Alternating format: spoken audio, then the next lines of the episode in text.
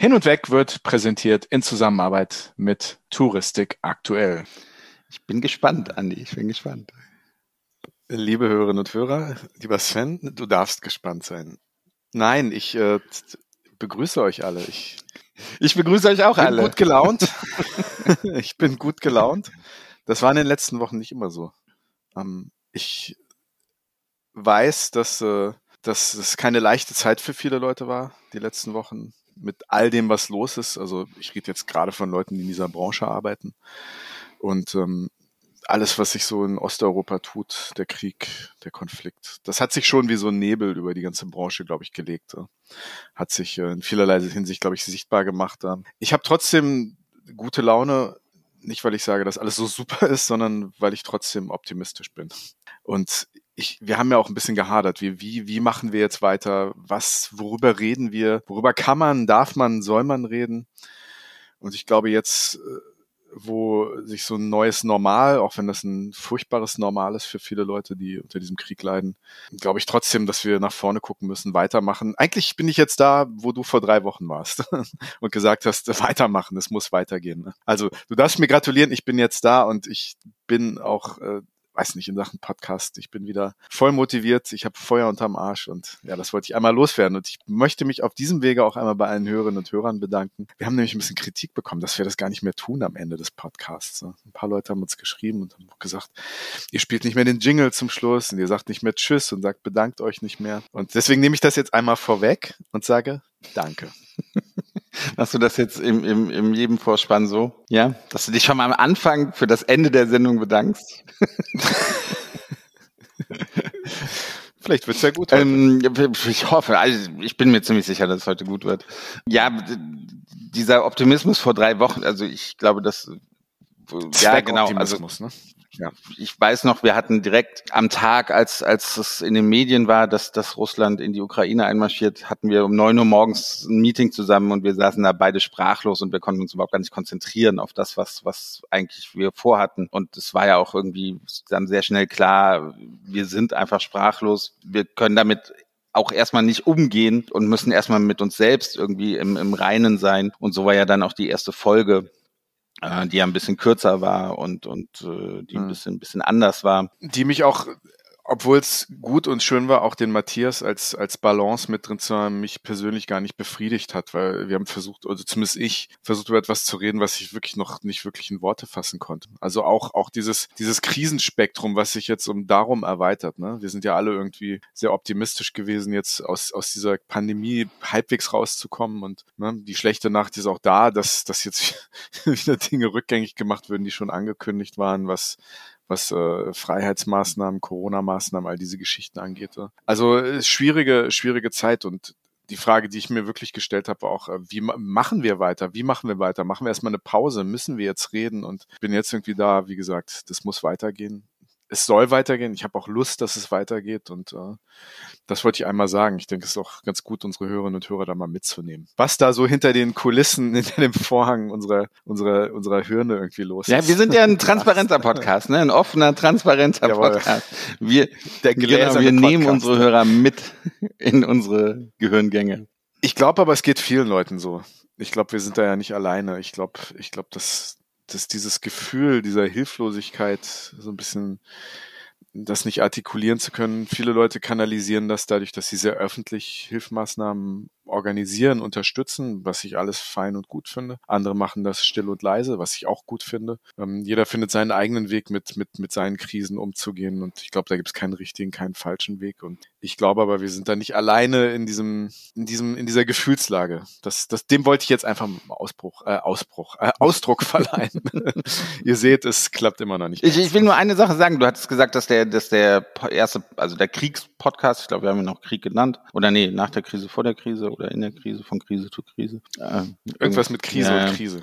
Ein Krisensandwich. ja. Dass das, das für dich nicht, nicht ganz so befriedigend war. Ich, ich glaube, es gab halt es war eine Situation, wo es einfach keine Antworten gibt, ne? Und wir sind immer noch in einer Situation, wo wir keine Antworten haben auf, auf das. Und das müssen wir aber, glaube ich, auch gar nicht. Also, weil niemand weiß, was passiert, niemand weiß, was im Kopf von dem russischen Präsidenten vorgeht. Und ich, ich glaube wirklich nicht, dass wir da sind oder dass diese Folge dafür da war, um, um Antworten zu, zu definieren. Das, das konnten wir gar nicht und das können auch TV-Sendungen nicht. Und das, ja. das also gru grundsätzlich können wir auch keine Antworten geben. Ist ja auch gar nicht unsere ja. Mission. Wir sind kein politischer ja. Podcaster. Ja. Aber es ist natürlich so, als, als, als eine Branche, die sehr krisengeschüttelt war in den letzten zwei Jahren, mehr als andere, würde ich sagen. Ja.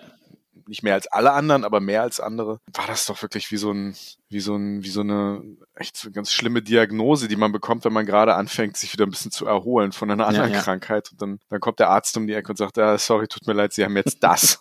Punkt. Und das war doch irgendwie, äh, ne? das war wie so ein Hammer offen. Ja, was, ja, ja, das stimmt. Aber weißt du, was schlimm gewesen wäre, wenn wir nicht weitergemacht hätten? Denn wir müssen uns jetzt Erzähl. mal gegenseitig auf die Schulter klopfen und, und wenigstens okay. virtuell. Fang Denn an. du sitzt ja im wunderschönen Hamburg, wie du findest, der schönsten Stadt der Welt. Äh, ich Jawohl. sitze im wunderschönen Frankfurt, wo die Sonne wie immer scheint. Nicht die schönste Stadt Nein, der Welt, nicht die schönste Stadt der Welt. Die schönste Stadt in, in Deutschland in, in die, Südhessen. Die, die schönste nach, nach meinem Geburtsort Wiesbaden. Die zweitschönste Stadt in Südhessen. Die schönste ist ja Düsseldorf, das weiß ja jeder. Wir werden tatsächlich in 100 Ländern jetzt gehört. Wir haben es geschafft. Echt? Wir sind bei der Länderdestination sind wir dreistellig. Hast du tatsächlich? Ja, ja, ja. Ich habe ich hab, ich hab gestern aus Zufall geguckt und, und dann äh, hatte ich gesehen, wow, 100. Jetzt die große Preisfrage haben wir Madagaskar geknackt. Das, das habe ich nicht nachgeguckt. Hast nicht geguckt? Ich kann das aber gerne nochmal machen. Also äh, das, das, das, das soll so mein, mein Highlight werden, wenn wir Madagaskar knacken. Ne? Ich guck gerade nach. Oha. Tatsächlich nicht. Nee. Aber Sri Lanka. Also wir, das sieht schon ganz gut aus. Also Sven, wir müssen das aber auch ein bisschen relativieren. Wir in Weißrussland sind wir noch nicht gehört worden. Sind wir in der Ukraine gehört worden? Ja. Okay. Sind wir. In letzter Zeit? Das kann ich, müsste ich woanders nachgucken, das wird okay. zu kompliziert. Ja gut. Das nur mal so am Rande. Nicht, dass das irgendwas tut, äh, nicht, dass das irgendwas zu irgendeiner Situation beiträgt. Äh. Aber man muss das natürlich ein bisschen relativieren, dass wir in Pakistan einmal gehört werden oder in, in dann auf einmal in, äh, weiß nicht, in, in Trinidad und Tobago. Das kann natürlich immer sein, dass irgendein Touristiker auf einem Famtrip auf seinem Handy noch eine, eine Folge hat. Einschlafen möchte. und im Flugzeug auf einem langen Flug nach einer halben Flasche Vic Medi Night irgendwie einfach mal unsere säuselnden, sonoren Seniorenstimmen irgendwie einmal hört. Also das ist, äh, es gibt ein paar Länder, zum Beispiel die USA, wo wir eine sehr treue Hörerschaft haben. Da gibt es mhm. tatsächlich mhm. ein paar hundert Leute, die uns hören. Und das finde ich ganz klasse. Ja. Ich gehe mal davon aus, das dass stimmt. das deutschsprachige Menschen sind. Es wäre zu hoffen für sie. Ich glaube auch. Und Andi. Warte, warte, warte. Und auch an alle, die in den 99 Ländern, die nicht Deutschland sind, natürlich Österreich, Schweiz auch, wo wir auch der führende Touristik-Podcast sind, aber in allen anderen Ländern ne, bedanken wir uns natürlich auch bei den Hörerinnen und Hörern. So, das muss auch nochmal gesagt werden. Du bist halt so in so einer Danke-Laune, oder? Man muss auch mal dankbar sein, Sven. Äh, definitiv. Und du wirst mir gleich dankbar sein, denn ich sage dir, was wir vom 2. bis zum 7. Juni machen werden. Vom 2. bis zum 7. Juni? Ja. Okay. Habe ich da überhaupt Zeit? du musst dir einfach Zeit nehmen. Okay. Das ist nämlich die Full Metal Cruise wieder. Okay. Zum ersten Mal nach der Pandemie ist die Full Metal Cruise wieder mit den Bands Overkill, Apocalyptica, Diamond Head und Capholz. Wie findest du das? Ich, äh, Bist du dabei? Ich bin da gerade zufällig zu der Zeit in seinem in seinem Schweigekloster. Ich mache da gerade so fünf Tage Silent Retreat. Ich habe da wirklich leider überhaupt keine Zeit für. Ne?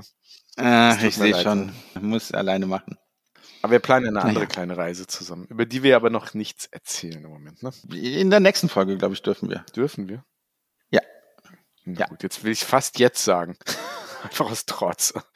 Na gut. Nein, nein, nein. Wir haben aber heute auch einen, einen spannenden Gast, eine spannende Destination, auch so in der Pandemie war es irgendwie so, so ein, na, Leuchtturm möchte ich jetzt nicht sagen, aber doch viele andere Länder haben auf Israel geguckt. Das ist nämlich heute unser, unser Thema, wie Israel mit der Pandemie umgeht, denn die waren immer so ein bisschen vor uns gelagert. Sie waren, hatten schneller das Virus, sie hatten ähm, schneller die Impfungen und da konnte man immer eigentlich ganz gut ablesen, wie der Verlauf ist und wie alles so wirkt mit den, mit den Impfungen und der Zweitimpfung und den Boosterimpfungen. Und ja, jetzt feiert Israel so ein kleines Comeback. Es ist wieder komplett geöffnet, egal ob man geimpft oder ungeimpft ist. Man muss einfach, ich glaube, nur zwei PCR-Tests machen und dann kann man wieder dort einreisen. Und ja, ich glaube, die Zahlen sehen auch ganz gut aus und das wird bestimmt heute ganz spannend. Ich denke, das, das Wort Leuchtturm ist ganz passend. Ich glaube, Israel als Land, was ja durchaus auch mal schon die eine oder andere Krise miterlebt hatte, aufgrund vielerlei Gründe ist natürlich ähm, sehr resilient, glaube ich, und hat natürlich auch, auch äh, sich was getraut während der Pandemie und hat gesagt, wir machen jetzt das, wir machen das, wir, wir öffnen oder wir, wir sind da Vorreiter. Und ja, das hatte schon so einen, so einen ganz, ganz großen Ausstrahlungseffekt. Und über Israel wurde viel geredet. Und was leider nicht gemacht wurde, ist, dass über Israel als touristische Destination geredet wurde. Und darüber reden wir heute mit der Direktorin des israelischen Tourismusministeriums für Deutschland, Österreich und der Schweiz. Und das ist Ella Zack Solomon. Und ich bin sehr gespannt auf das Gespräch. Hin und weg. Der Reisepodcast mit Sven Meyer und Andi Jans.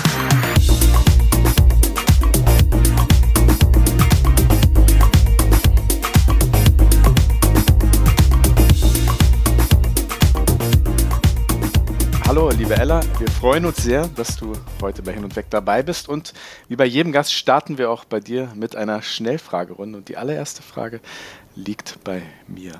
Karibik oder Mittelmeer? Natürlich Mittelmeer. Ja.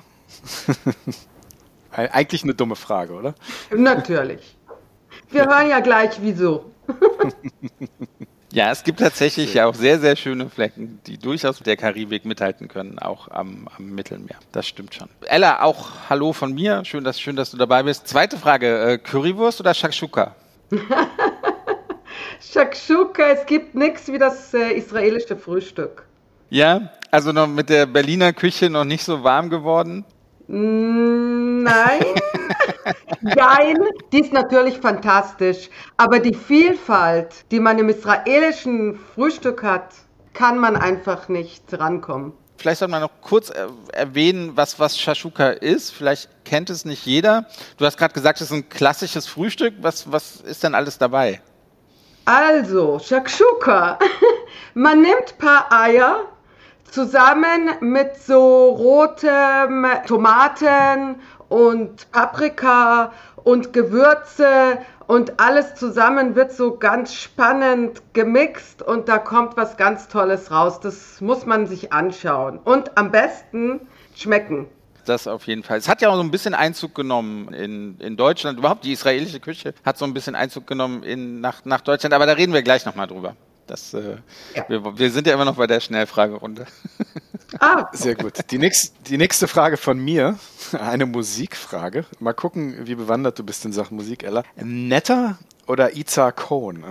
Netter, netter, netter. Also die ja. muss man kennen. Sie ist wirklich was Besonderes. Also wer sie mal gesehen hat, ähm, in Israel ist sie ja total berühmt.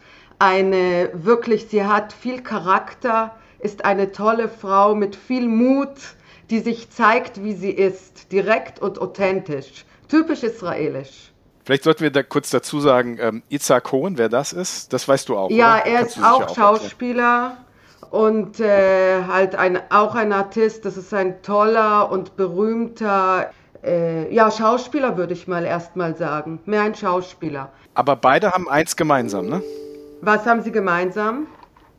Die haben beide den Eurovision Song Contest gewonnen. Das stimmt, aber ich stehe für starke und authentische israelische Frauen. Tut mir leid. Musst du dich nicht für entschuldigen. Absolut. Wir waren doch jetzt gerade auf dem Frauentag, oder? Da war doch sowas vor ein paar Tagen. Bei euch ist das, in Berlin ist ein Feiertag, aber, aber hier bei uns nicht. In Berlin war es ein Tag, ein genau, Frauentag, genau. ja. ja, ja, genau. ja. Ich habe gehört, du hast deinen Mitarbeiterinnen auch freigegeben, Sven. Ne? Natürlich. Schnellfragerunde. Also, eins weiter. ähm, jetzt, ich, ich war mir da jetzt nicht hundertprozentig sicher. Bank oder Tourismus? Tourismus 100 Prozent. Aber du kommst eigentlich, du hast einen Bank-Background, oder? Ja, ja, ich habe einen Finanz-Background. Mhm. Was fragst du mich, wieso im Tourismus? Ja. Was macht eine Bankerin im Tourismus? Ist das die Frage? Also, also bei mir wäre es keine Frage. Also mit, mit Banken und Zahlen und sowas, nee, lieber, ja. lieber Tourismus. Ich hatte wirklich eine finanzielle Karriere in Israel, äh, Hauptschwerpunkt Bank, auch äh, Investment und Real Estate, habe aber da viel mit Marketing äh, zu tun gehabt. Und ja, Tourismus ist also, wenn du mich fragst, wieso ich jetzt im Tourismus bin, du musst ja mal verstehen, dass ich original bin ich aus Deutschland. Ich bin in München aufgewachsen, bin mit 14 nach Israel, also ist Deutschland meine Heimat, die erste Heimat. Die zweite Heimat ist Israel. Und jetzt zwischen Israel und Deutschland zu verbinden, also in Deutschland, in meiner Heimat zu leben und meine Lieblingsheimat aus Israel zu den Deutschen zu bringen und diese Brücke zwischen äh, Leuten zu bauen, das finde ich spannend und das ist das Tollste, das ich machen könnte. Punkt. perfektes Plädoyer ja. für den Tourismus. Ja. ja. Also besser hätte man es nicht sagen können. Bringt mich zur letzten Frage der Schnellfragerunde. Kibbutz oder Fünf-Sterne-Hotel? Ha! Ist gemein, ne? Es ist gemein, weil ich Luxus liebe und ich bin verwöhnt. Aber, aber, ein Kibbutz gibt es nur in Israel und das ist wirklich ein Erlebnis. Man kann da eigentlich als ob mit Israelis zusammen wohnen. Also jeder hat natürlich seine Wohnung. Und man kann sehen, wie man dort lebt. Man ist zusammen äh, im Essraum, man sieht, wie es sich verhält und das ist einfach ein einzigartiges Erlebnis. Sowas gibt es nirgendwo. Dann Kibbutz, ja, Kibbutz. Hm. Sehr gut, sehr gut. War das jetzt äh, eine eindeutige Antwort, Sven? Lassen wir das durch? Ja, ja, lass mal. Ja, ja, ja, ja, doch, doch. Alles doch, klar. Doch. Sehr gut, sehr gut, sehr gut. Also Luxus-Kibbutz gibt es aber nicht, oder? Weißt du, was es gibt? Du wirst jetzt lachen. Es gibt ein neues Projekt jetzt in Israel. Das ist so ein Glamping-Camping im Norden. Und das ist ja jetzt total super. Das ist ganz spannend. Da hast du Luxus-Camping mit Aircondition und alles ausgestattet draußen im Norden von Israel. Ein ganz neues, tolles Projekt. Extra für die Touristen. Auch, auch mit mehreren Restaurants und sowas. Ich kenne natürlich die Pressemitteilung. Ähm, das, das klang wirklich toll. Und wenn man Bilder sieht, das ist auch schön. Wow. Also ein ganz bekannter Architekt auch, der das entworfen hat. Und das, das ja. sieht nach was aus, dass wir beide, Andi, auch mal irgendwie über Camping nachdenken. Mhm. Ja, ich ja. denke auch. Ich muss auch jetzt Nacht am Ende der Fall. Schnellfragerunde, die du hiermit überstanden hast, äh, sehr gut gemacht. Äh, muss ich auch, ich muss ein bisschen mein, mein ich bin, bin sehr eingenommen. Israel ist neben Indien. Ich, ich, ich, bin schon ganz gut rumgekommen in meinem Leben, aber Israel ist neben Indien, das ist so für mich noch eine, ein, echt so eine große Traum. Und sie schüttelt hier gerade den Kopf. Ja, so. ja, ich, das ich kann nur Israel sein. Höre. Was sagst du Für mich noch eine absolute Traumdestination.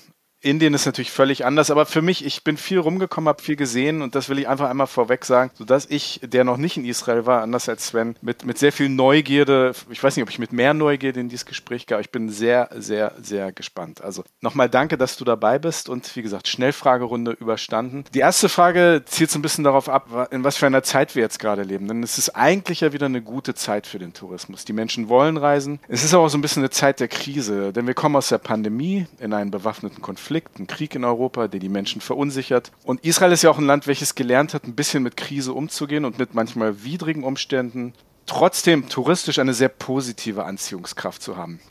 Meine Frage, die erste ist, wie und mit welcher Message geht Israel jetzt zu diesem Zeitpunkt als touristische Destination in die unmittelbare Zukunft? Was sagt ihr den Menschen in Sachen Israel als touristische Destination? Also ich möchte erst mal sagen, dass Israel geöffnet ist seit 1. März für Touristen, geimpft und ungeimpft. Und das ist natürlich jetzt perfekt. Ah, das Leben ist wieder normal. Okay, wir sind jetzt sogar in der Purim-Zeit, das ist Fasching. Es wird gefeiert, Karnevals, Partys, alle verkleidet auf der Straße. Tel Aviv, das ist überhaupt so ein ja, so eine Art New York, Berlin, aber was ganz Besonderes, 24-7. Also, Party aus Israel. Israel wartet wieder auf alle. Das ist überhaupt keine Frage. Das ist die Message. Das ist die Message. Israel ist auf, Leute, ja. kommt. Also so, du hast gerade, du hast gerade gesagt, es gibt, es gibt diesen Karneval. Ähm, spiegelt das so die Stimmung wieder? Covid ist offiziell vorbei. Gibt es noch irgendwelche welche Maßnahmen? Muss man Maske tragen oder, oder? Also, als Tourist, wenn man jetzt kommt, braucht man nur zwei PCA-Tests und dann, äh, das ist alles. Wie gesagt, geimpft oder ungeimpft. Wer, wer das genau sehen will, die Regelungen, dann haben wir so eine Webseite, das heißt israelsafe.com. Masken ganz wenig, also nur noch in so geschlossenen Plätzen. Ab 1. April soll das auch abgeschafft werden. Das Leben ist wieder normal. Es wird gefeiert. Und ich glaube, dass jetzt nach Covid suchen alle, wir wollen wieder feiern wir wollen verreisen. Wir verstehen, dass nicht immer alles möglich ist, ja. Mal haben wir gedacht, ich kann immer tun, was ich will, wann ich will. Nein, das verstehen wir jetzt. Wir wissen nicht, was sein wird. Und jetzt ist alles offen. In dreieinhalb Stunden ist man in Israel und man kann das Leben feiern, draußen in der Sonne, am Strand, wo man will. Magst du gerade ganz kurz nochmal für unsere Hörerinnen und Hörer und ein bisschen auch für mich nochmal Purim erklären? Du sagst, das ist Fasching, aber das hat ja sicher äh, einen weiteren Hintergrund als das. Ja, ne? Purim das ist ja nicht mit unserem Fasching vergleichbar, ne? Es ist vergleichbar. Es hat natürlich seine Geschichte. Das israelische Land wurde vom äh, schlechten König Haman gerettet und das hat natürlich seine biblische Geschichte. Aber was man da so macht, einmal man ver verkleidet sich äh, man trinkt viel Wein, zwei Tage lang. Es soll gefeiert werden. Man soll lustig sein. Man soll authentisch sein. Und äh, wir wurden nicht bekämpft. Also das hat mit der Geschichte von Purim, von diesen Königen zu tun. Äh, eigentlich frage, also ich bin ja gebürtiger Rheinländer, eigentlich klingt das ja perfekt für mich. Warum ja. bin ich jetzt nicht da unten? Ne? Keine was, Ahnung. Was dort, dort, dort, muss man jetzt sein. 100 Prozent. Das ist jetzt der Platz. Und Schwerpunkt ist Tel Aviv oder ist das landesweit? Es ist im ganzen Land. Ich habe jetzt nur Tel Aviv gesagt, weil Tel Aviv A sehr bekannt ist. B, das ist ja die Stadt, wo immer gefeiert wird, auch wenn nicht Purim ist. Also das, dass du, Andi, noch nicht in Israel warst, das ist einfach nicht zu glauben, weil wenn du feiern willst, du willst auch am Strand sein, du willst Kultur, Geschichte, Pubs, Kulinarisch ist Israel ein Paradies. Die besten Restaurants, da kann man eine ganze Stunde darüber reden. Die Leute, die Menschen, also da muss man hin. Und jetzt mit Purim, da ist einfach was los das hätte mich jetzt auch echt zu meiner nächsten Frage gebracht, die du jetzt ein bisschen vorweggenommen hast. Also die touristische Bandbreite in Israel ist ja viel größer, als sich die meisten Leute vorstellen können. Du hast jetzt also du hast Kulinarik erwähnt, also das Essen, du hast den Strand erwähnt, die kulturhistorische Tiefe. Es ist ja unglaublich, was man alles dort sehen und machen kann. Ne? Kannst du da ein bisschen mehr drauf eingehen? Ne? Die Vielfalt in Israel von den jungen Leuten, die von 130 Nationen gekommen sind. Man kann sie, also die hat ihre Auswirkung in allen Bereichen. Okay, erstmal, was so toll in Israel ist, das sind die Menschen. Das sind warme, herzige Menschen, die so gerne Touristen äh, in Israel aufnehmen und so gerne Tourismus haben und selber so Touristen überall auf der Welt dauernd überall hinreisen.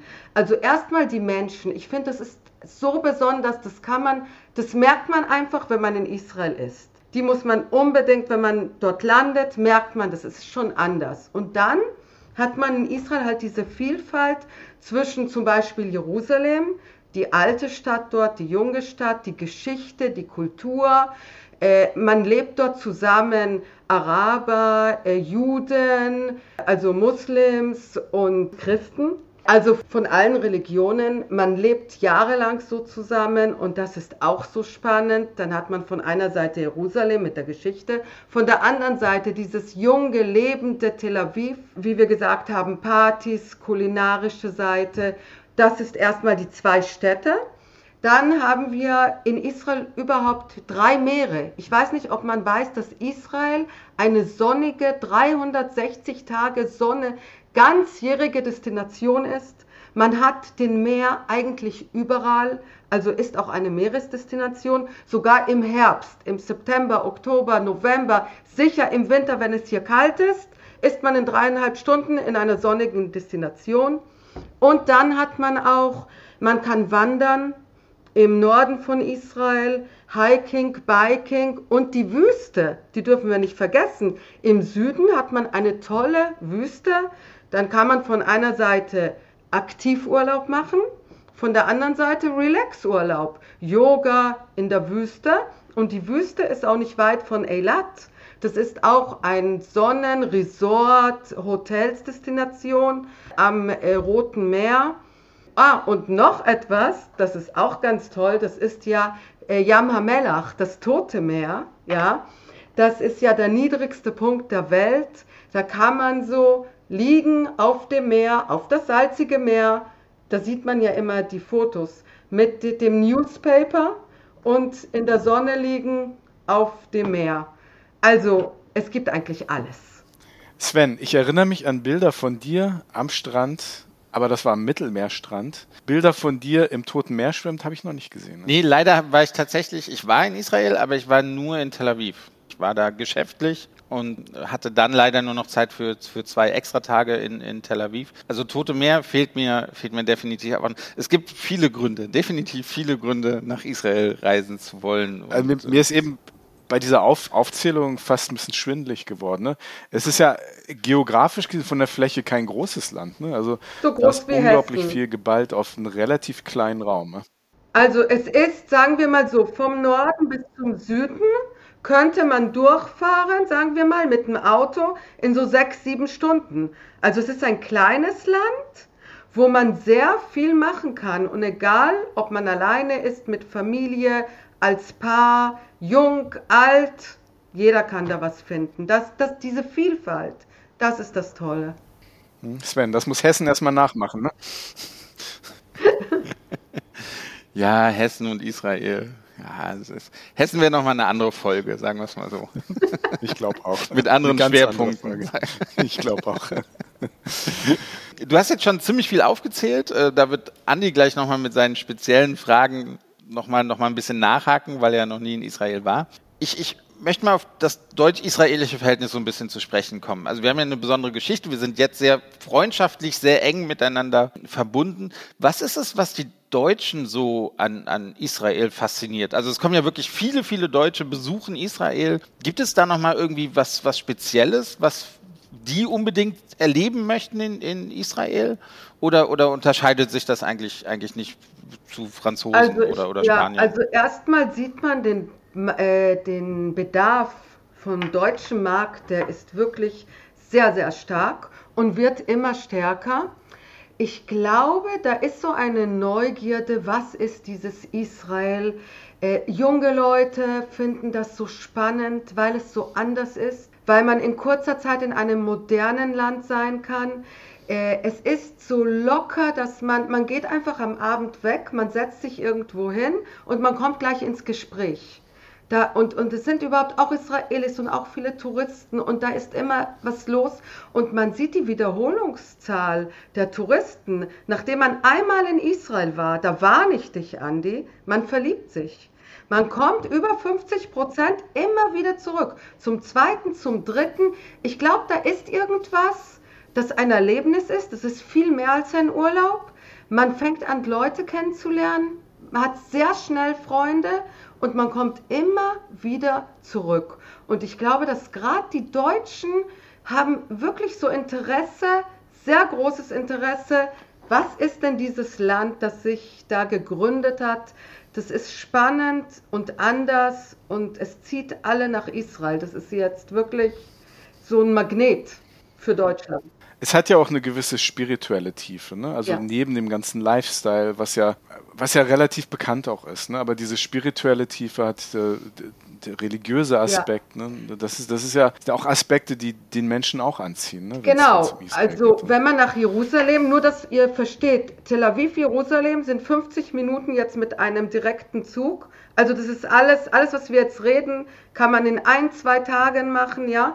Kommt man wirklich, wie du sagst, nach Jerusalem und du gehst dort in den Straßen und dann bist du in der Altstadt und gleich Via Dolorosa, wo Jesus gegangen ist. Und dann gehst du noch ein paar Straßen und bist in einer modernen Stadt. Und dann gehst du noch ein paar Straßen und bist in so ganz spannenden Märkten, alt und neu und da, da, ist wirklich etwas in der Luft und dann siehst du die, die, die Araber und du siehst die christlichen und du siehst die jüdischen und alle zusammen und diese Klagemauer mit der Geschichte.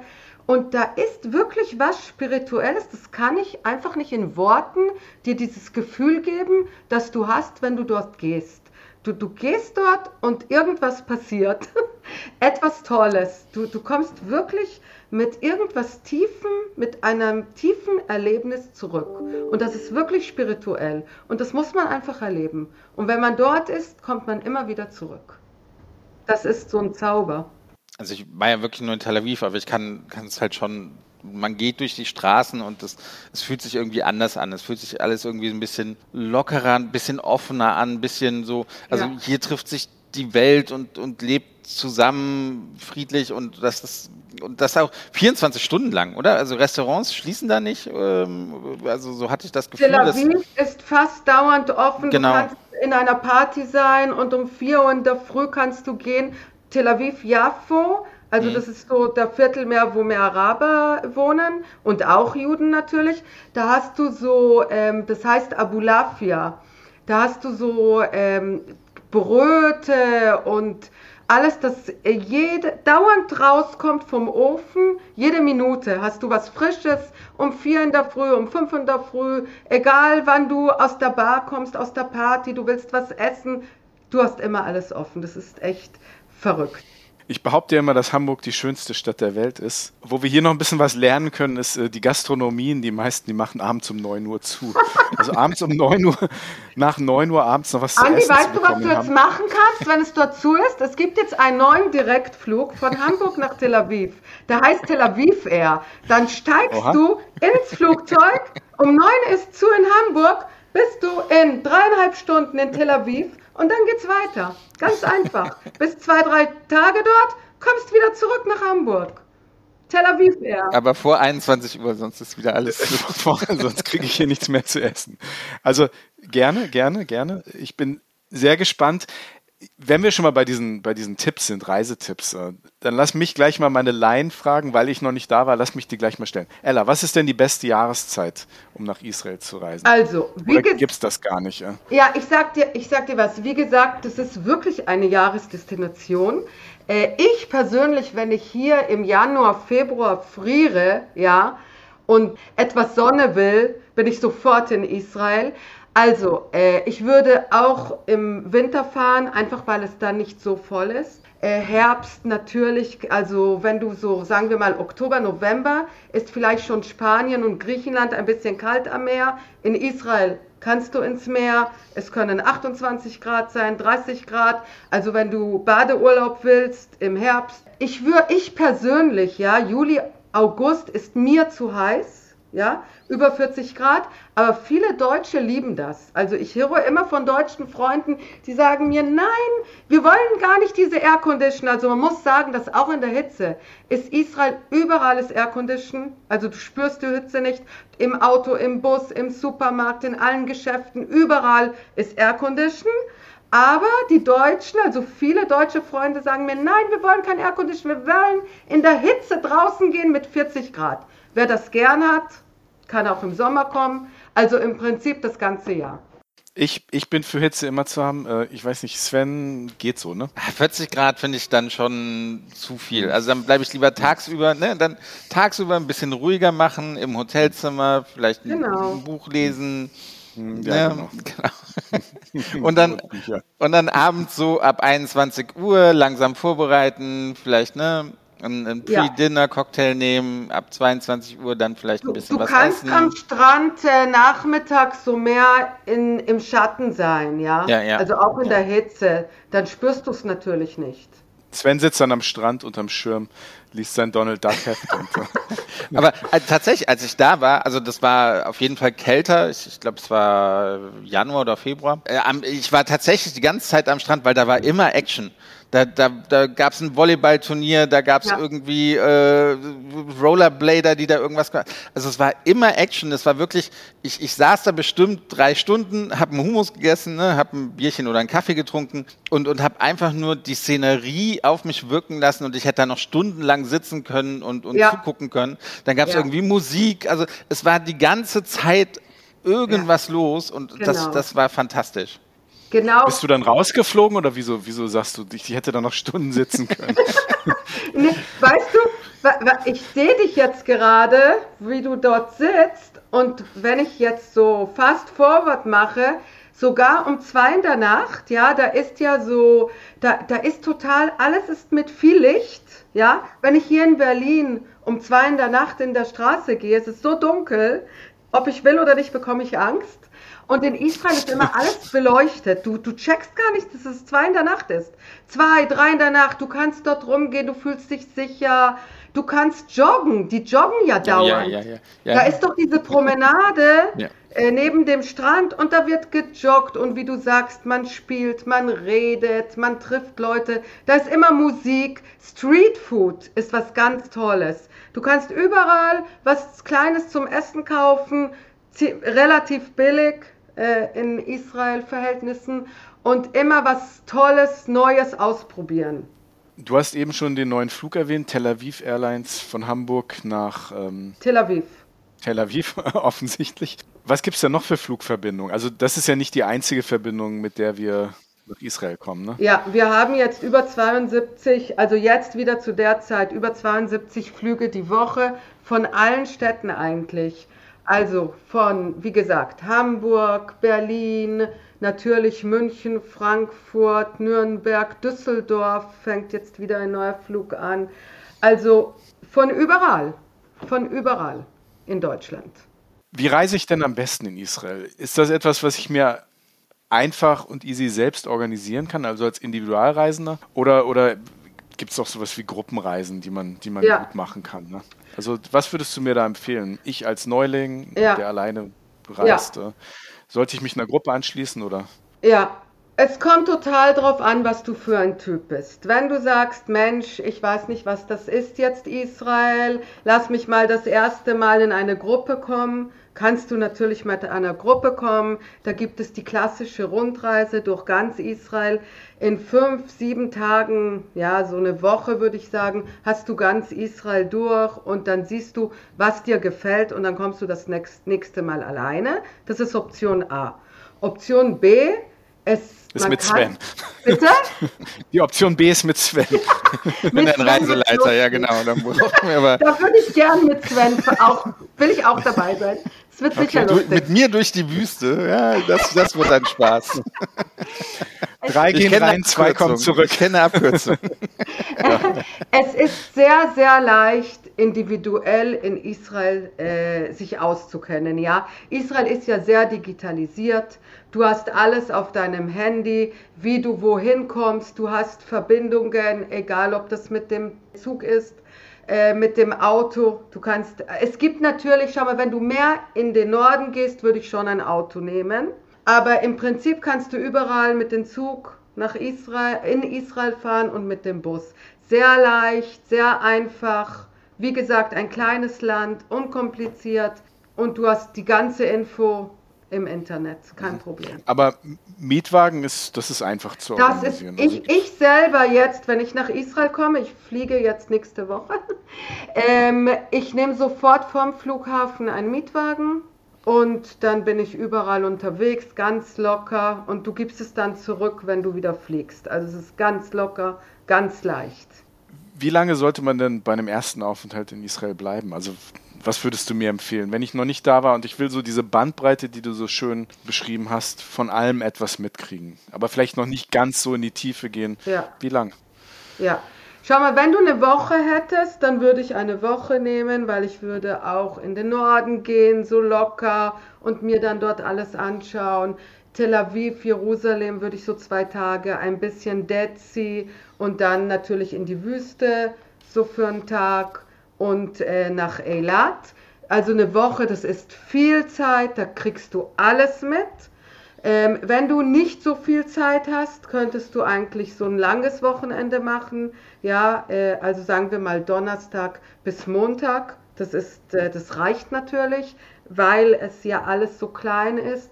Und dann kannst du so Schwerpunkte nehmen. Also sagen wir mal Tel Aviv, Jerusalem, Haifa ist auch eine tolle Stadt, muss man natürlich hingehen. Und dann den Dead Sea und irgend, es kommt darauf an, ob du mehr Badeurlaub machen willst oder mehr rumfahren willst, kommt natürlich darauf an. Aber vier Tage würden auch reichen. Mit den dreieinhalb Stunden Hin- und Zurückflug, das ist kein Issue der Flug, das ist so leicht, kein Problem. Was darf ich denn auf keinen Fall verpassen auf meiner ersten Israelreise? Also Tel Aviv, Jerusalem darfst du nicht verpassen, da musst du sein, da würde ich ein Tag in Tel Aviv sein und ein Tag in Jerusalem auf jeden Fall als Minimum. Äh, ich finde, das ist das Erste, das man sehen muss und da bekommt man schon so ein Gefühl für Israel. Äh, und weiterhin kommt es wirklich darauf an, was du gern hast, ob du mehr aktiv, aktive Sachen machen willst oder mehr äh, im Meer sein willst. Aber du, du hast gerade eben auch die, die Wüste erwähnt. Was, was mache ich denn da? Was, was kann ich mir denn, also wie, wie kann ich mir das, ich fahre in die Wüste rein, sehe Sand, Nein, also du kommst Hügel, zur Wüste. fahr zurück. ist ja ein bisschen du mehr. Du kommst zur Wüste, da hast du auch ganz, ganz tolle Luxushotel, die Six Sense, das ist ein ganz Wahnsinn, ein atemberaubendes äh, Hotel das so richtig auf der Wüste liegt, dann kannst du natürlich dort, äh, wenn du mehr relax sein willst und ein äh, bisschen äh, höheres Niveau haben möchtest, Du kannst natürlich, es gibt ganz tolle Plätze, die auch in der Wüste sind und das muss man so sehen. Das sind wie solche Röhre zum Beispiel. Ich weiß nicht, ob du das kennst, Sven. Das sieht wie Röhre aus und es ist ein Zimmer mit Aircondition, ein kleines Zimmer dass du dort in der Wüste hast, ist so ein Familienresort. Mhm, mhm. Und das ist auch ganz spannend, viel billiger. Äh, natürlich gibt es die Zelte. Es gibt solche Zelte, die kannst du bestellen. Da kommt jemand, der baut es dir auf, bringt dir das Essen. Also wenn du alleine dort mit, mit noch einem Freund oder einer Freundin sein willst, das wird für euch aufgebaut. Du kannst dort unter den Sternen liegen, aber es wird für dich alles gemacht. Äh, ansonsten gibt es dort auch Aktivitäten, dass man Fahrräder zum Beispiel nimmt oder ein Jeep. Es gibt Jeep-Touren, mhm. ganz tolle, spannende Jeep-Touren. Die Wüste ist natürlich auch verhältnismäßig nicht so groß und es ist alles sehr sicher. Und äh, man kann natürlich einen Guide nehmen das erste Mal und zusammen dort äh, hinfahren. Apropos Wüste. Meine Frage ist das Tote Meer. Das ist ein Traum, dort einmal zu baden. Wie kann ich mir das vorstellen? Also, du hast schon erwähnt, ne, gibt es die berühmten Bilder, die Leute liegen dort ja. auf ihrem Rücken, lesen die Zeitung. Mich interessiert so ein bisschen so der Ablauf. Ne? Das ist ja auch in der Wüste. Wie, wie, wie komme ich dorthin? Ja. Wie funktioniert das? Gibt es dort Umkleiden? Also wie, wie ist das dort organisiert? Oder, oder also fahre ich da mit dem Auto hin? Gibt es da Hotels, die da ja, direkt am Wasser sind? Ja. Also das Tote Meer ist ein Meer. Mhm, es ja. ist äh, ungefähr 30 Minuten von Jerusalem sowas. Mit dem Auto kannst du hinfahren. Äh, 30, 40 Minuten, also wirklich nicht weit. Und du musst dir mal vorstellen, dass du Hotels hast, äh, in verschiedenen, äh, wieder Luxushotels, billigere Hotels, äh, an diesem Roten Meer. Und es ist eigentlich so ein Erholungsresort, ja. Du hast dort viel Ruhe, Du bist den ganzen Tag, kannst du am Meer sein, kannst in einem Hotel sein oder wenn, wenn du einfach nur einen Tag dort sein willst, äh, kannst du natürlich auch einen Tag dort sein. Es gibt viele, die äh, aus äh, gesundheitlichen Gründen dorthin kommen, also aus Deutschland von den Krankenkassen, wenn man Psoriasis hat oder bestimmte Hautprobleme. Das ist ja äh, wirklich was ganz Tolles. Dieses Salzwasser, ja, du gehst da ins Meer und du merkst das Salz auf deinen ganzen Körper. Äh, es gibt dort so, ähm, ja, wie sagt man das, Spots. Also so Schlamm, dieser Schlamm, dieser Schlamm, spezielle Schlamm. Schlamm. Ja, ja, genau, genau, ja, ja. Du nimmst diesen Schlamm vom Meer oder du kannst es in so Tüten kaufen. Du tust es auf deinen ganzen Körper von oben bis unten. Äh, bist du voll mit diesem Schlamm. Und es ist ja für die Haut, es ist eine Gesundheit. Du bist dort, es ist natürlich sehr warm, du liegst dort in der Sonne und du erholst dich einfach. Die Luft ist auch, ähm, in Israel ist ja alles mit großer Feuchtigkeit, aber hier ist die Luft trocken. Also für Leute, die Asthma haben, die Probleme mit, der, mit Atmen haben, das ist alles so ein Platz, wo du relaxst und du kommst dann wie neu raus. Neue Haut, neue Atmungswege. Andi, wird Zeit für deinen Israel-Urlaub jetzt, ne? Kein Witz. Im, Im, Drogeriemarkt meines Vertrauens hier um die Ecke kaufe ich immer so ein, so ein totes Meersalz, so ein Peeling für genau, meine Haut. Das, das ist genau das. Ich sehr, sehr, ja, sehr, sehr, sehr angenehm. Also tut meine Haut, ich bin ja auch, habe auch so eine empfindliche Haut. Ah, ne? ja. ich, als, ich als halber Engländer und äh, benutze ich sehr, sehr gerne. Aber tatsächlich ist das wirklich, also wie gesagt, Israel ist für mich so eine der, immer noch eine der Traumdestinationen, das Tote Meer für mich wirklich, äh, das ist wirklich was, was ich, was ganz, ganz, ganz, ganz oben auf meiner ganz, ganz kleinen Bucketlist steht. Also auf, auf jeden Fall. Ja. Ähm, das klingt sehr spannend. Also Hotels gibt es dort in, in allen Variationen, allen Möglichkeiten. Und dann kann man vom Hotel dort direkt ans Wasser gehen und, genau, und dann da rein. Genau. Ja. Es gibt dort auch Kibbutzim. Also wenn du ein mhm. Zimmer willst in einem Kibbutz, kannst du auch das machen. Das ist auch sehr nah. Ähm, also es ist kein Problem, dort zu übernachten. Ähm, lass mich da kurz nachfragen. Wie, wie buche ich denn einen Kibbutz? Gibt's, gibt's, also die finde ich ja, glaube ich, nicht bei Booking.com, oder? Also da, da gibt es da spezielle Webseiten oder? Es gibt auch eine Webseite von Kibbutzim, das kannst mhm. du so schreiben, aber du kannst im Inter Internet schreiben, Kibbutz neben den Dead Sea und dann okay. bekommst du eine Liste. Also es ist sehr einfach, sich in Israel individuell auszukennen. Ist überhaupt kein Problem. Und natürlich, wir haben ja unsere Webseite Go Israel äh, dort, also .de, also von unserem äh, israelischen Tourismusministerium hier in Deutschland. Ähm, kannst du auch immer reingehen und schauen und äh, Besuch Israel auf Facebook. Da hast du auch jeden Tag, jede paar Tage neue Ideen, Bildern aus Israel, was dort los ist. Kannst du dich informieren, du kannst uns auch gerne anrufen und von uns äh, Rat bekommen, Ratschläge. Klar. Ganz kurz nochmal zu den Kibbutzim. Traditionell war das ja so, wenn man die besucht hat, dass man eigentlich auch angeleitet war, dort auch mitzuarbeiten, oder? Richtig. Du konntest, Ist das heute auch noch so? Ja. Äh, also die Volunteers, ah, zu der Rückfrage Deutsche waren viele deutsche Volunteers in den Kibbutzim. Und zwar, ja, da entstanden immer schöne Geschichten zwischen den Volunteers Frauen und Männern und den Israelis in den Kibbutz. Ja, jetzt ganz ehrlich, man kann, also in der Vergangenheit war das ganz viel, dass man aus Europa gekommen ist. Viele Deutsche, viele Deutsche, die zu den Kibbutzim als Volunteers gekommen sind. Was ist denn in einem Kibbutz? Das ist ja ein, das ist etwas von Anfang Israel hat es ja begonnen, dass man zusammen als eine Community eigentlich lebt, dass jeder etwas im Kibbutz arbeitet, wenn das in, ähm, mit den Kühen ist, wenn das in der Plantage ist, wenn das äh, mit den Früchten und den Hühnern ist. Also jeder muss etwas für diesen Kibbutz machen als Arbeit und muss dann äh, eigentlich nicht bezahlen für sein Leben im Kibbutz. Und, die, und da gibt es auch, wo die Kinder äh, zusammen aufgewachsen werden und zusammen schlafen und dort gibt es so eine, ähm, ja, so eine Wäscherei vom Kibbutz. Und da als Volontier arbeitest du, wo man dich braucht und lebst dort äh, eigentlich ohne zu bezahlen und bist dann ein Teil von dieser Community. Und das ist wirklich etwas, das hat immer fasziniert und das war die ganzen Jahre lang etwas Tolles. So richtig die Israelis eigentlich kennenzulernen. Ja.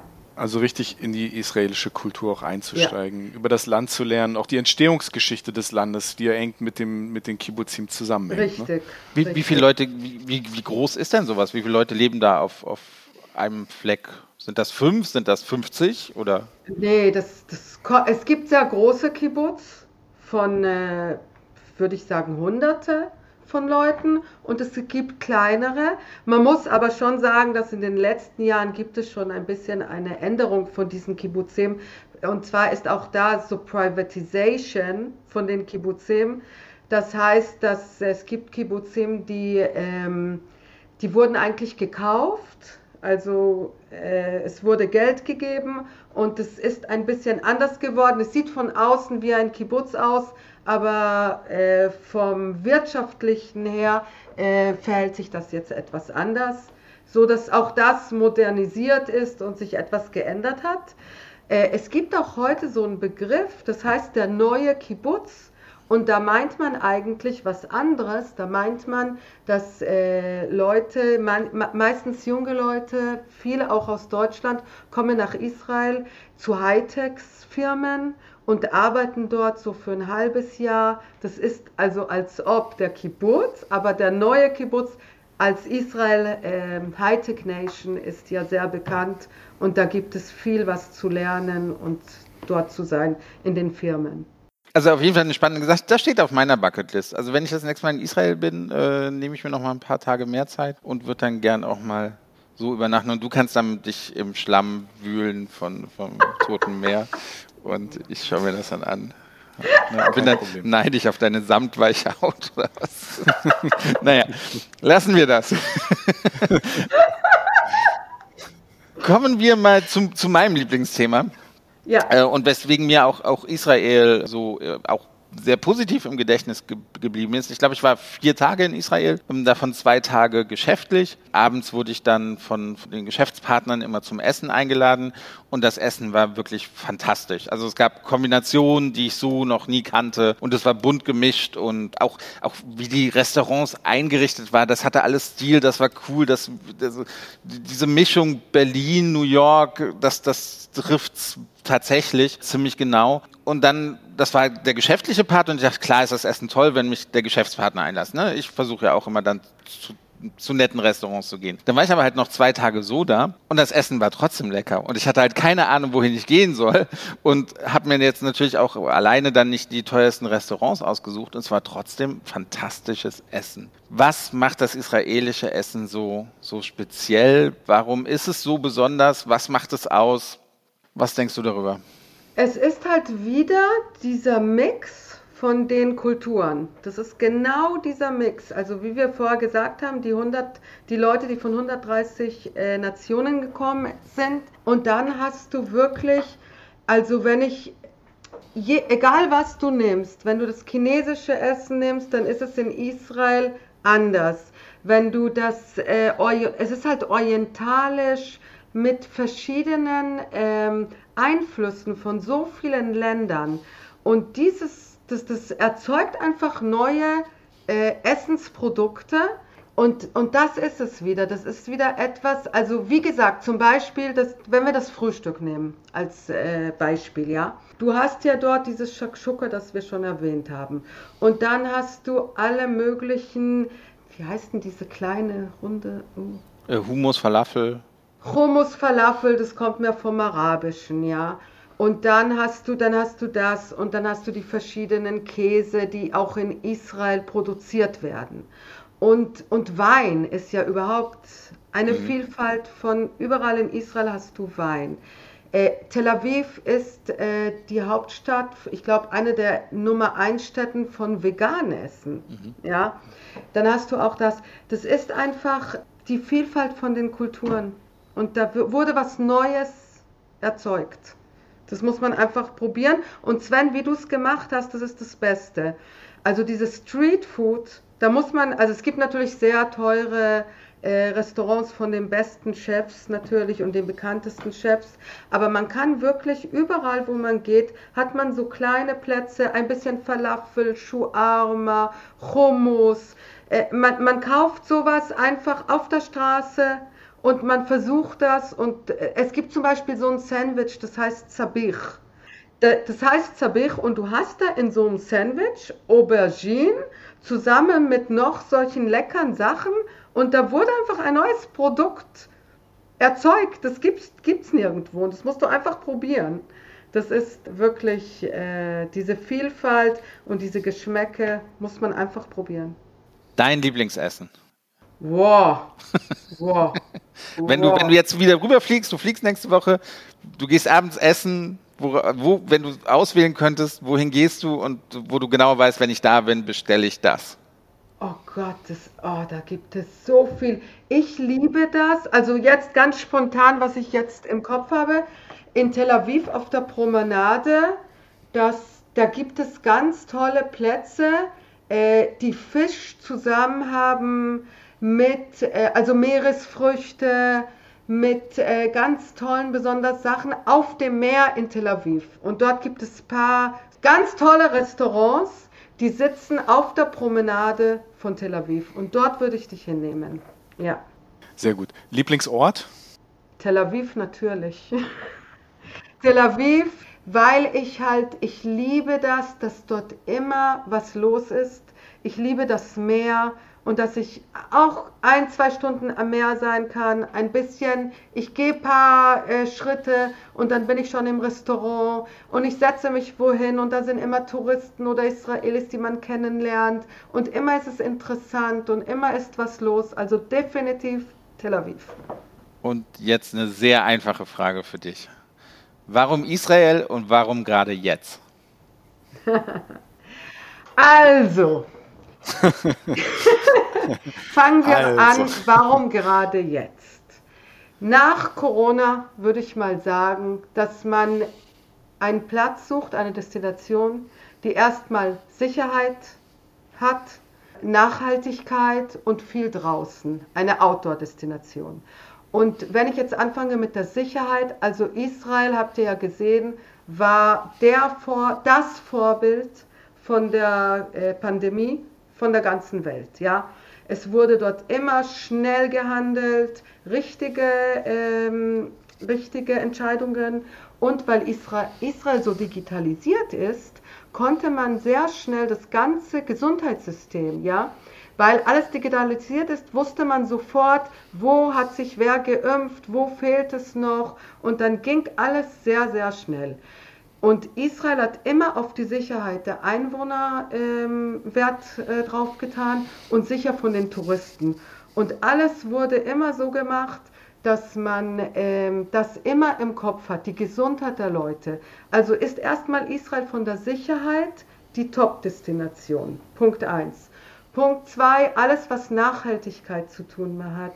Auch Israel ist ein Vorbild in so vielen Sachen, wie zum Beispiel jetzt in Tel Aviv gibt es diese E-Busse. Es gibt ein ganzes Projekt, das jetzt geplant ist, wie solche Busse, die mit Batterien aufgeladen werden und die Energie durch die Straßen bekommen, ja, wie das jetzt funktioniert. Das ist ein, also das ist wie Future Come to Present. Das ist ein Riesenprojekt. Und in Israel gibt es überhaupt viele Sachen, die mit Nachhaltigkeit zu tun haben. Das ist, können wir eine Stunde darüber reden. Und, und der dritte Punkt, ja, ähm, Outdoor. Alles in Israel wegen dem Wetter, weil es so tolles Wetter gibt, ist man eigentlich 90 Prozent des Jahres draußen und immer draußen. Und dann hat man, wie immer man jetzt will, wenn man äh, nicht mit Leuten zusammen sein will, dann hat man 66 Nationalparks in Israel. Das haben wir noch gar nicht erwähnt. Ja, 66, 66 Nationalparks in Israel, die in ganz Israel, das heißt, du kannst draußen sein, Aktivitäten machen, Erlebnisse haben. Und Wie viel hat Hamburg? Andi? Was sagst du? Sven hat gefragt, wie viele Nationalparks. Ich glaube 67 gibt es in Hamburg. Nein, 66, das ist ja unglaublich. Ja, also, das ja, ist ja, ja. also das ist jetzt die Outdoor Destination nach dieser Zeit. Äh, das ist überhaupt keine Frage. Warum Israel? Vielfalt, du hast alles in einem kleinen Land, dreieinhalb Stunden von Deutschland, Direktflug, sehr bequem, äh, ein, ein Erlebnis. Man kommt nach Israel, man hat Ferien mit Erlebnis. Und das ist jetzt die Zeit. Jetzt muss man das Erlebnis haben, weil wir nicht wissen, was in noch einem halben Jahr passiert. Sven, trauen wir uns eigentlich die letzte Frage zu stellen? Trauen wir du, uns du das? musst die. Ich habe es extra so gelegt, dass ich die vorletzte stelle und Ach so. du die letzte. Du bist ja ein Fuchs. Äh, du bist ja ein Fuchs. Ella, die allerletzte, also wir könnten wahrscheinlich wirklich noch, wir könnten über das Essen Stunden reden. Ich habe so viele Fragen auch noch zum Thema Hightech, Israel, Startups. Wir müssen auf jeden Fall, wir müssen irgendwas mit Israel machen. Wir müssen mit dir nochmal reden. Wir haben aber nicht so viel Zeit heute. Deswegen kommen wir jetzt erstmal zur letzten Frage und wir müssen das Ganze irgendwann nochmal fortführen. Ella, hin oder weg? Heimaturlaub in Israel oder in Deutschland oder dann doch in die weite Ferne schweifen? Wo, wo geht's für dich hin? Und ich glaube, wir kennen die Antwort. Immer Israel, immer Israel, immer Israel. Ich muss mich zwingen. Ich will natürlich, ich liebe doch überall hinzufahren. Und ich will natürlich, wir waren jetzt natürlich auch im Skiurlaub, das ist natürlich auch toll. Und wie gesagt, ich liebe Deutschland, ich liebe Europa, keine Frage. Aber es muss immer einmal in drei Monaten Israel sein. Es muss dabei sein. Ich brauche die Luft von Israel, die Mentalität, den Geruch, äh, das Essen. Israel jede drei Monate kurz und dann geht's weiter. Was gibt es für einen besseren Abschluss als das? Immer Israel? Ich fand es wahnsinnig spannend. Ich bin sehr gespannt. Israel ist jetzt weiß nicht, ist jetzt, glaube ich, ganz oben auf der Bucketlist. Ähm, Nummer Ella, eins. vielen Nummer eins, Nummer eins. Und du, du, also ein besseres Plädoyer kann man auch nicht machen. Und wenn, wenn alle Menschen dort so sind wie du, dann, äh, ja, dann morgen geht's los. Also, sind viel besser. Viel noch besser. besser. na gut, na gut. Wir bedanken uns auf jeden Fall recht herzlich, dass du dabei warst. Wir haben gesprochen mit Ella Sack Solomon, die Direktorin des israelischen Tourismusministeriums für Deutschland, Österreich und die Schweiz. Vielen lieben Danke. Danke. Es war mir eine Freude. Danke, Ella. Shalom. Shalom.